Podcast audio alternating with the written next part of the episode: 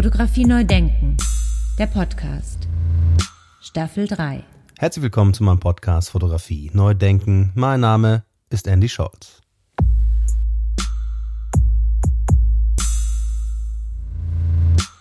Ja, mein heutiger Gast ist 1972 in Russland geboren und kam mit sieben Jahren nach Deutschland.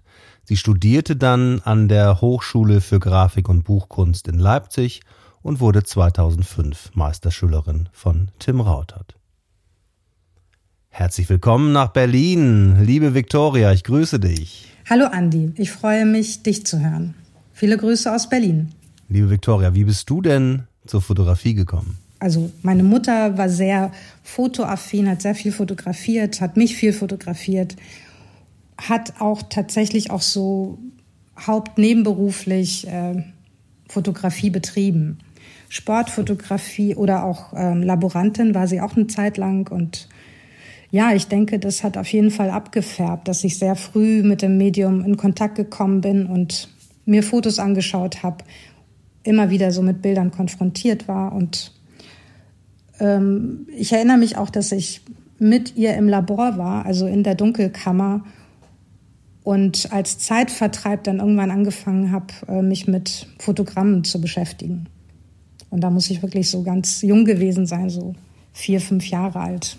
Erinnerst du dich auch daran, dass du mit den Fingern in der Chemie warst? Ähm, so genau erinnere ich mich nicht. Ähm, ich erinnere mich auf jeden Fall an diese Gerüche, an die Dämpfe, ähm, diese typischen äh, ja, Geruchsentwicklungen und dass ich einfach äh, ja mal meine Hand genommen habe als äh, ja, Gegenstand des Fotogrammes oder eine Schere, also alles, was so rumlag, ausprobiert habe und dass mich das wahnsinnig fasziniert hat, dass man am Ende wirklich diesen Abdruck hatte. Und natürlich so dieser magische Moment, von dem ja auch viele erzählen, dass man das Bild kommen sieht in dem Bad, in diesem Entwicklungsbad. Das ist tatsächlich etwas, was ich so als Kind erfahren durfte und was mich sehr geprägt hat. Und wenn du heute die Gerüche riechst, dann erinnerst du dich sofort an deine Kindheit. Äh, ich, ja, ehrlicherweise rieche ich das gar nicht mehr oder ich äh, komme selten so ins Labor. Und äh, wenn ich es mal rieche, ja, dann kommen tatsächlich Kindheitserinnerungen. Ähm, aber ich weiß ja inzwischen, dass es auch nicht so gesund ist und äh, halte mich davon fern. Aber ich habe ja wenig mit analoger Entwicklung zu tun, also Papier, Chemie und so weiter. Ja, jetzt nochmal weiter in, ähm, in deiner Laufbahn. Du bist dann mit sieben nach Deutschland gekommen. Wie war das dann? Erzähl mal ein bisschen. Ich bin eben als russisches Kind nach Deutschland in eine Provinz gekommen, in der ich weder die Sprache kannte, noch äh, mich auskannte, noch irgendwas. Und da spielten Bilder wieder eine wichtige Rolle, weil ich äh, versucht habe, meine Umgebung dann über Bilder, die ich gesehen habe, Werbebilder, Bilder in Zeitschriften, zu ähm, ja, verstehen auch, weil es ja auch nicht nur eine neue Umgebung war, sondern ein neues System. Ja, vom Kommunismus damals so in den ja, ausgeprägten Kapitalismus zu kommen. Das war auf jeden Fall so eine Wende in meinem Leben und da ist mir aufgefallen, dass Bilder einfach sehr präsent sind und auch sehr farbig. Ja, in, aus dem Land, aus dem ich kam, kannte ich vor allen Dingen Rot. Rot war so die äh, entscheidende und auch die farbigste Farbe, würde ich sagen. Alle anderen waren etwas belegt, immer so ein bisschen mit Grau überzogen. Also ja, ich habe die Welt, glaube ich, visuell versucht zu verstehen und wahrzunehmen und auch diese Bilder zu interpretieren. Und Werbung spielte eine große Rolle, weil ich einfach keine Werbung kannte in dem Sinne. Und so habe ich auch Deutsch gelernt, über Waschmittelwerbung zum Beispiel.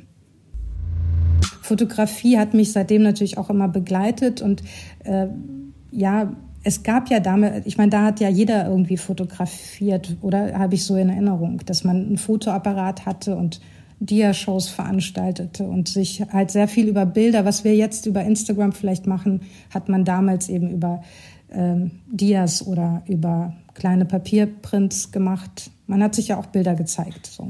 nur im, im kleineren Kreis. Und ja, Fotografie spielte auf jeden Fall weiterhin eine wichtige Rolle und in der Schule kam dann natürlich irgendwann auch so die Möglichkeit, ähm, mich an einer Foto AG zu beteiligen. habe ich dann auch gemacht. Ähm, allerdings musste ich feststellen, dass ich das einzige Mädchen war. Also das war schon so ein Jungssport äh, oder Jungsclub. Äh, und auch bei den Jungs waren es meistens so die Außenseiter, die da daran teilnahmen, die sonst irgendwie keine Hobbys hatten oder keine Freunde. Also war eine schräge Mischung, aber auf jeden Fall hat Spaß gemacht und ich wurde auch sehr gefördert, muss ich sagen, von meinem Lehrer damals, der diese Foto AG auch geleitet hat und ja, aber ich merkte schnell, dass ich da irgendwie ja an der Fotografie Spaß habe, aber irgendwie ist es ja muss es in eine andere Richtung gehen. Und dann habe ich später dann, als die Berufspraktika kamen, habe ich dann auch ähm, meine Praktika in Fotolab oder Foto, äh, wie nennt man das, Werbe, bei Werbefotografen gemacht. Und auch festgestellt, dass es überhaupt nichts für mich ist. Ja, wow. Direkt herausgefunden, wo vielleicht eher der Weg hingeht. Und dann hast du dich in Leipzig beworben. Und Leipzig, das war kurz nach der Wende. Wie war das, als du da angekommen bist und nach Leipzig gezogen bist? Denn das war ja schon so ein bisschen wild, oder? Der wilde Osten, wenn man so will, Guerillamäßig? Ja, auf jeden Fall. Also sowohl in der Stadt, also ich kam dort an und es roch eigentlich auch schon oder noch nach Kohle und nach, ja, also es war eine völlig andere Szenerie, die mir, sich mir da bot. Und die ganze Stadt schien wie eine große Baustelle zu sein. Es war laut, es wurde überall gebaut und eigentlich unerträglich laut. Und dann auf der anderen Seite war das äh, gab es so viele Möglichkeiten. So die ersten Wohnungen, die ich hatte, waren zum Teil auch ähm, die einzigen Bewohnten im ganzen Haus, weil es einfach äh, ja runtergekommen war oder Leute ausgezogen sind, umgezogen sind. Dann wohnten wir oft auch, also mit meinen Kommilitonen ähm, ähm, schwarz irgendwo, so hieß das, sich einfach irgendwo ja reinbegeben, die Wohnung okkupieren und sich da niederlassen, bis ja, irgendwer kam und sagte, es ist mein Haus und es renovierte. Also es war so ein bisschen Anarchie, würde ich sagen. Also die Hochschule war eigentlich immer offen. Ich weiß gar nicht, ob es gab sicherlich auch Schließzeiten, aber ich erinnere mich, dass wir auch Schlüssel hatten und da auch jederzeit rein und rausgehen konnten, auch um Mitternacht. Und ähm, ich, äh, hat, wir hatten auch jemanden im Studiengang, der tatsächlich sich unterm Dachgeschoss äh, so eingenistet und sich ja so seine eigene Wohnung da eingerichtet. Und da hat er auch wirklich lange da gelebt, so über ein Jahr. Bis dann irgendein Hausmeister meinte, jetzt reicht's aber auch mal. Gab es da so ein bisschen Erinnerungsflashbacks Richtung Russland sozusagen? Ja, sicherlich, ja. Es, also ich, es kam mir auf jeden Fall jetzt nicht so fremd vor. Ich hatte da schon so eine Nähe gespürt und äh, ja, das war so ein Mix eigentlich. Man sprach Deutsch, das, daher kam ich, aber irgendwie so vom System war das noch so ostig, dass ich mich da auch irgendwie wohlfühlte. Sehr schön. Und wie ging es dann nach dem Diplom weiter für dich? Dann hatte ich das Glück, äh, 2003 war das, glaube ich, also das war dann nach dem Diplom und aber vor dem Meisterschülerstudium hatte ich ein Stipendium des Freistaates Sachsen für ein Atelierstipendium in New York für ein halbes Jahr. Und das war so ein ja, Augenöffner für mich. Das war so eine großartige Zeit und hat mich so viel weitergebracht, so in meinem, in allem eigentlich. Da war mir klar, okay, also ich äh, mache jetzt weiter. Da war überhaupt so keine Idee, ich muss mich doch irgendwo unterordnen oder doch was anderes machen. Also ich hatte ganz viel Selbstbewusstsein so durch dieses halbe Jahr bekommen. Und dann, ähm, genau, habe hab ich noch dieses äh, Meisterschülerstudium drangehängt, das ja auch noch mal zwei Jahre ging. Und dann gleichzeitig habe ich dann mit Kommilitonen, Kommilitoninnen von mir eine Produzentengalerie gegründet in Berlin mit dem Namen Amerika. Und unter anderem auch eben mit äh, Sven Jone zum Beispiel. Ähm, Peggy Boot war dabei. Also wir haben uns quasi dann mit dieser Galerie äh, ja so selbst emanzipiert, so aus diesem Loch ähm, nach der Schule oder nach der Hochschule erstmal so dazustehen. Ich hatte tatsächlich auch eine Galerie kurz, aber es hat nicht so gut funktioniert und ähm, da bin ich genau galerielos mit anderen haben wir uns ähm, zusammengeschlossen, sind durch Berlin oder durch bestimmte Bezirke hier, durch bestimmte Straßen gewandert. Und das muss man sich auch vorstellen, das war vielleicht 2000 äh, sechs oder so. So genau weiß ich es jetzt auch nicht mehr, aber um, um den Dreh. Ähm, und es gab so viel Leerstand, so gerade so Auguststraße, Torstraße, in Mitte sind wir rumgelaufen. Das kann man sich jetzt wirklich nicht mehr vorstellen, wenn man diese Straßen entlang geht. Aber ähm, da haben wir einfach durch die ähm, Scheibe geschaut und geguckt, okay, nehmen wir den Raum oder den oder den. Und dann haben wir uns irgendwann für so einen größeren Raum mit einem großen Schaufenster entschieden und gesagt, so, das wird unsere Galerie. Und haben dann ähm, ja, die Hausverwaltung angeschrieben, war kein Problem, was ja leer stand überall. Und haben dann diesen Raum bekommen. Wie viel habt ihr bezahlt? Weißt du das noch? Mm, das weiß ich nicht mehr, aber es wird nicht so viel gewesen sein, sonst hätten wir es nicht gemacht. Und ähm, wir waren, ich weiß auch nicht mehr genau, wie viele Leute wir waren, aber schon viele. Wir waren vielleicht 14 oder 16 Künstlerinnen und Künstler. Hattet ihr dann jemanden, der da auf und zugeschlossen hat und sich um die ganzen Dinge gekümmert hat, so ein bisschen? Nee, wir haben tatsächlich auch jemanden eingestellt, Galeristinnen und Galeristen gecastet und für die zwei Jahre angestellt. Und dadurch, dass wir so viele waren, ähm, hat jeder und jede so eine Einlage gezahlt auf, auf das Konto und äh, ja, dadurch konnten wir das tragen. Und dann natürlich durch die Verkäufe war da auch noch so ein prozentualer Betrag, den man dann abführte. Ja, also eine richtige GBR war das. Wie lange habt ihr das gemacht? Bis 2009? Nee, bis 2007. Also von 2005 bis 2007, glaube ich, genau. Und das ist auch, ähm, ja, das war eben so ein definierter Rahmen. So, wir machen das jetzt gemeinsam und dann nach den zwei Jahren ist dann over und dann, ja, geht jeder und jede seinen eigenen und ihren eigenen Weg. Und ähm, ja, ich hatte dann das Glück, dass ich dann ähm, direkt im Anschluss ähm, mit der Galerie Klemms dann zusammenarbeiten konnte und die sich auch neu gegründet hat. Und äh, seitdem auch bin ich mit an Bord, kann man sagen.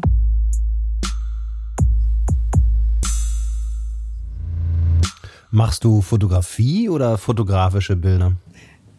Das, das hört sich auch witzig an. Ich mache Fotografie. Ich, äh, also ich beschäftige mich mit Fotografie und äh, raus kommt Fotografie. Manchmal kommen auch fotografische Bilder heraus, aber bei fotografischen Bildern denkt man ja direkt an ja flache Objekte und das ist aber auch nicht immer der Fall.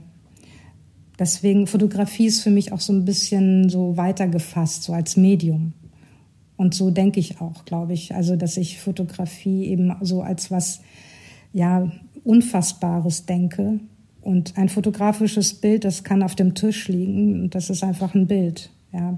Und das kann eben auch äh, ein künstlerisches Bild sein oder ein dokumentarisches Bild oder ein Familienbild.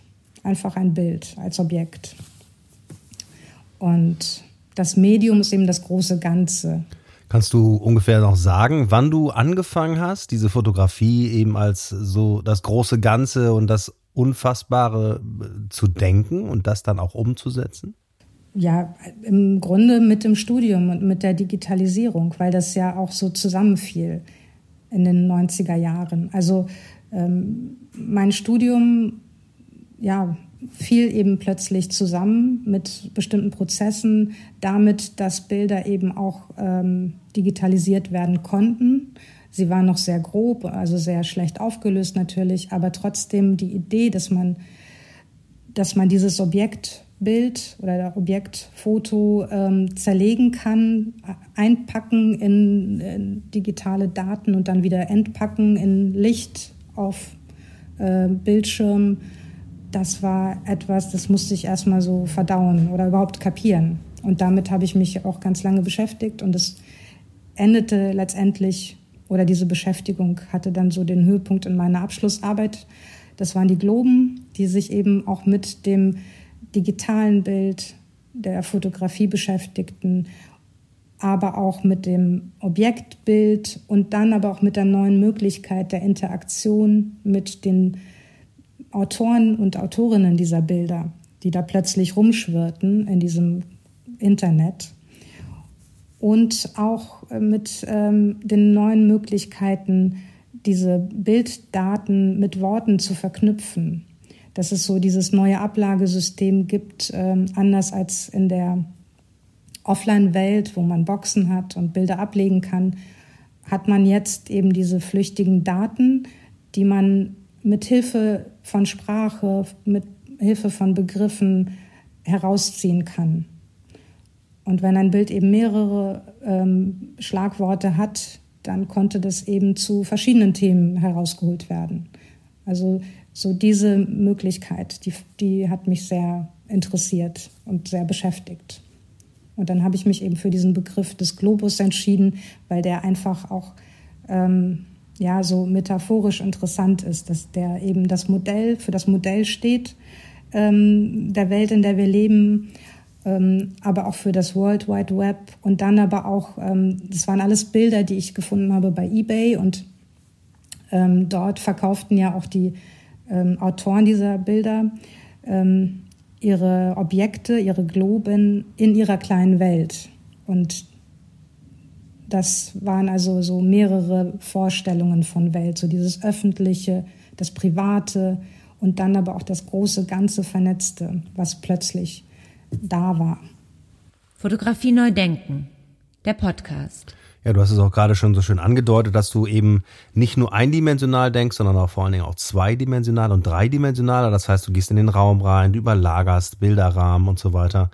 Und wie ist es in aktuellen Projekten? Also wie weit Gehst du dann da?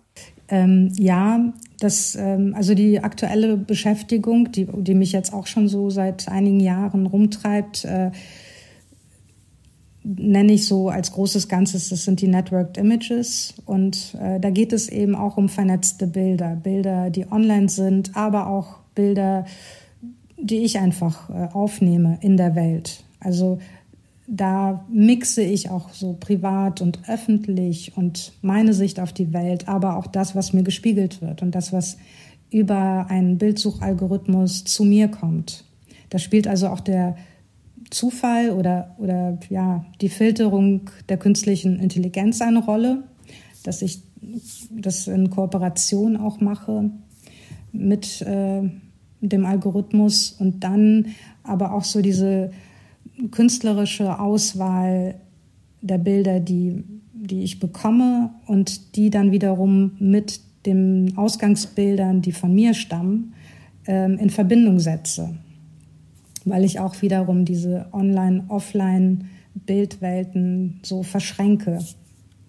Und diese Überlappungen kommen immer mehr zustande, weil, weil ich einfach auch so über die Jahre meine Methode auch geändert habe. Ich suche mit Bildern nach Bildern, aber da die Algorithmen natürlich auch immer schlauer werden und viel mehr erkennen als am Anfang, als ich damit begonnen habe, ähm, wurde es irgendwann langweilig. Also dann wurden mir Bilder gespiegelt, die im Grunde das abbildeten, was ich, äh, wonach ich suchte, vielleicht. Und ich habe dann begonnen, immer weniger Informationen hochzuladen. Also immer kleinere Ausschnitte des Bildes in den Algorithmus einzuspeisen und bekam dadurch auch viel abstraktere Bilder oder viel andere äh, Themen zugespielt. Und daraus ähm, ja, mache ich dann etwas Neues. Das ist dann eine Symbiose aus diesen Bildwelten. Ja, ich erinnere mich an, an diverse Bildpaare, die kann man auch schön auf deiner Internetseite äh, sich anschauen ähm, wo du zum Beispiel jetzt eine, eine Nudelpresse mit den gelben Nudeln, die dann so runterhängen, mit einer äh, Frau, die wir von hinten sehen und ihren blonden Haaren gegenübergestellt hast oder nebeneinander gestellt hast. Sind das dann selbst fotografierte oder gefundene Bilder zum Beispiel? Ich habe äh, tatsächlich ist meistens ein Bild oder ist es eigentlich immer ein Bild, was von mir ist und von mir meint einfach, dass es ähm, ja zuerst in der physischen Welt entstand. Das heißt, ich bin mit der Kamera irgendwo hingegangen und habe es fotografiert und habe dieses Bild dann ja in die Bildsuche eingespeist. Und da, das ist eben auch die Idee, dass das Internet ja auch nicht nur ähm, dazu da ist, dass man sich bedient, sondern man teilt ja auch sofort, wenn man etwas eingibt. Begriff oder Bild, man ist sofort, äh, lässt man es irgendwie los und das ist dann auch Teil dieses Bilder, Bildflusses. Ja, man hinterlässt diese Spur. Genau, man hinterlässt diese Spur und und äh, genau, und dieser Gedanke mit diesen Networked Images ist auch, oder diese Idee, mh, dass es eben diese Wechselwirkung gibt, die sehr stark äh, funktioniert zwischen dem, was wir sehen und dem, wie wir leben. Und so wie wir leben, spiegeln wir wieder oder teilen das und das wird wieder von anderen gesehen. Also es ist so eine ständige Interaktion. Also ähm, das, was uns über die Bilder präsentiert wird, hat einen wirklich großen Einfluss. Und das äh, ja, ist ja kein Geheimnis eigentlich, aber das versuche ich äh, auf dieser visuellen Ebene zu ja, präsentieren. Und natürlich auch äh, etwas, womit wir auch umgeben sind, mit, mit Algorithmen, mit künstlicher Intelligenz, die alles äh, für uns quasi filtern und Informationen uns sortieren und zur Verfügung stellen. Und das sind alles Prozesse, die sind sehr abstrakt, die sind unsichtbar, nicht greifbar.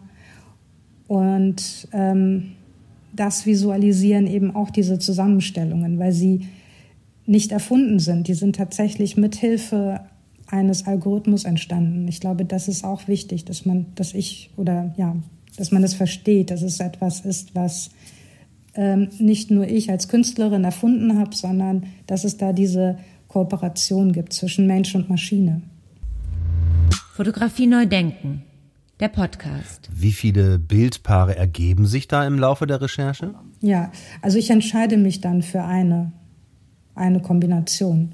Ähm, es, äh, es ist so, dass ich natürlich sehr, sehr viele Vorschläge bekomme vom Algorithmus, also Bildergebnisse. Und, und dann kommt über die Zeit äh, so ein Interesse für ein Bild. Oder äh, ich arbeite mich an einem anderen ab und merke dann, nee, ich, ich muss es irgendwie ändern. Also das ist sehr unterschiedlich. Manchmal ist es sofort klar, das ist es. Und manchmal, genau, habe ich mehrere Vorschläge, an denen ich interessiert bin. Aber das ist doch auch auflösungsabhängig, oder? Das muss ich vielleicht dazu sagen, dass ich natürlich, ich nehme nicht diese JPEGs, die ich bekomme, ähm, also diese Antworten des Algorithmus, als äh, ja, Bilder, die ich verknüpfe, sondern ich nehme sie als Idee auf und übersetze sie in Fotografien, die ich dann anfertige, die ich refotografiere. Also ich inszeniere Bilder nach gefundenen Bildern. Also ich nehme niemals ein JPEG so, wie es ist, wie es zu mir kommt. Also es ist so, ein Bild ist ja immer das Bild, womit ich starte und das ist ja bereits ein fotografisches Bild von mir. Das ist schon da. Da muss ich gar nichts machen und das ist auch äh, entspricht dann auch schon meinen künstlerischen Ansprüchen, weil ich das sonst gar nicht erst äh, ja, in die Hand nehmen würde, also für die Arbeit zumindest. Und äh, all das, was kommt, ist natürlich so low, ähm, ja, low resolution Material, was ich dann tatsächlich nur als ähm, Idee, als Anknüpfungspunkt für meine Arbeit benutze. Und das äh, refotografiere ich im Studio. Und wenn es aber auch, es kann auch sein, dass es eine Architektur ist oder ein, äh, die Freiheitsstatue in New York, dann muss ich dahin fliegen und das aus einem bestimmten Winkel fotografieren. Das heißt, die Arbeit bringt mich auch an verschiedene Orte der Welt, wo ich dann vielleicht hinfahren muss oder hinfliegen muss, um, um das auch fotografisch festzuhalten, damit meine Arbeit daraus entstehen kann. Oder ich muss mir etwas besorgen, also Requisiten, äh, die ich dann nachstelle zu diesem gefundenen Bild. Wann entscheidest du denn eigentlich, dass jetzt ein Bild dann oder ein Paar oder wie auch immer oder eine Serie, wann entscheidest du, dass die fertig ist? ich hatte ja, bevor ich jetzt äh, mit den Clusters und den Networked Images begonnen habe, 2014 hatte ich die Cluster zum ersten Mal. Das ist so der Beginn dieser Beschäftigung mit Bildsuchalgorithmen. Äh, davor hatte ich immer so Serien abgeschlossen.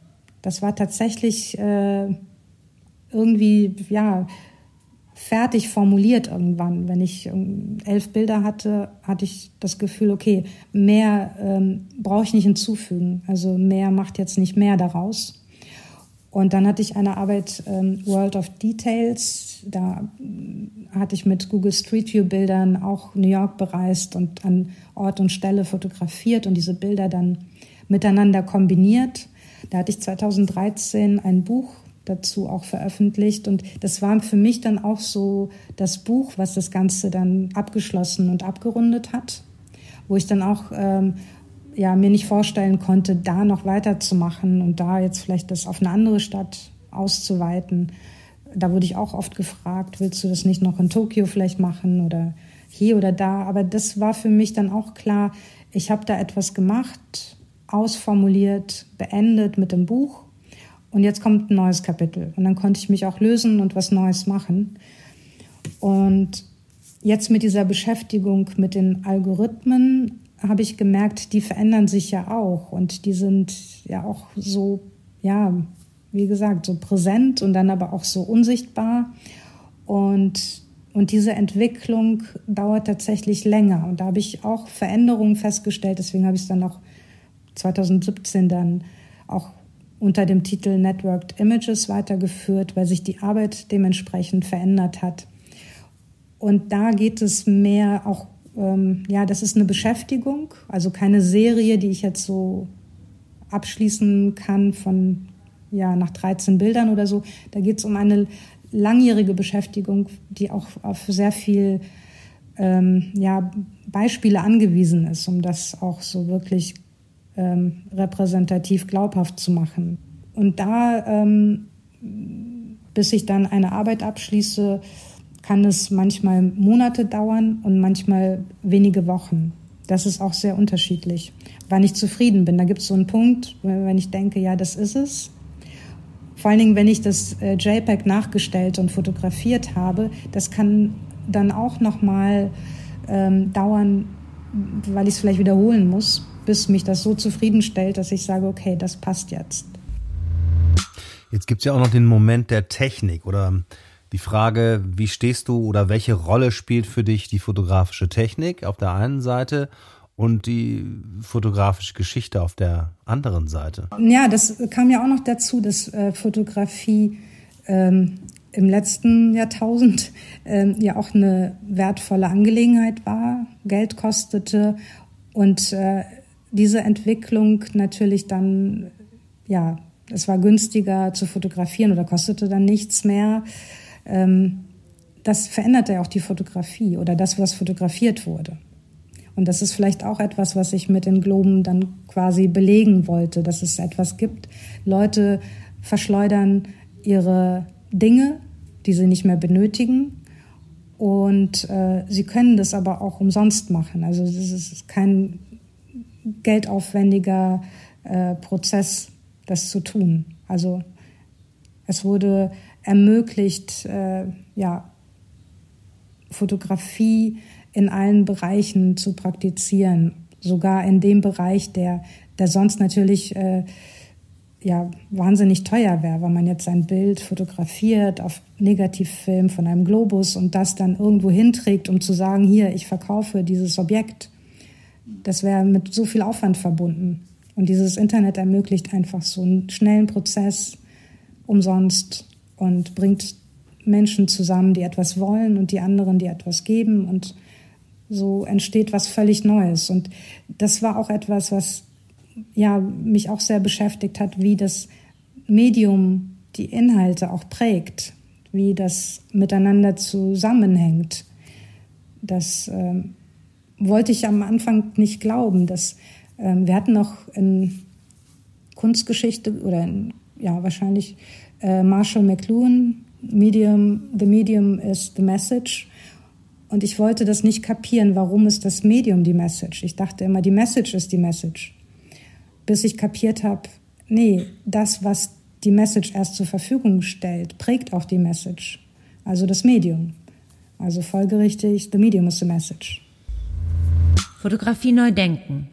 Der Podcast. Sehr schön. Ich wollte schon immer, äh, dass Marshall McLuhan in meinem Podcast erwähnt wird. Vielen Dank, Victoria. Jetzt äh, meine fast letzte Frage.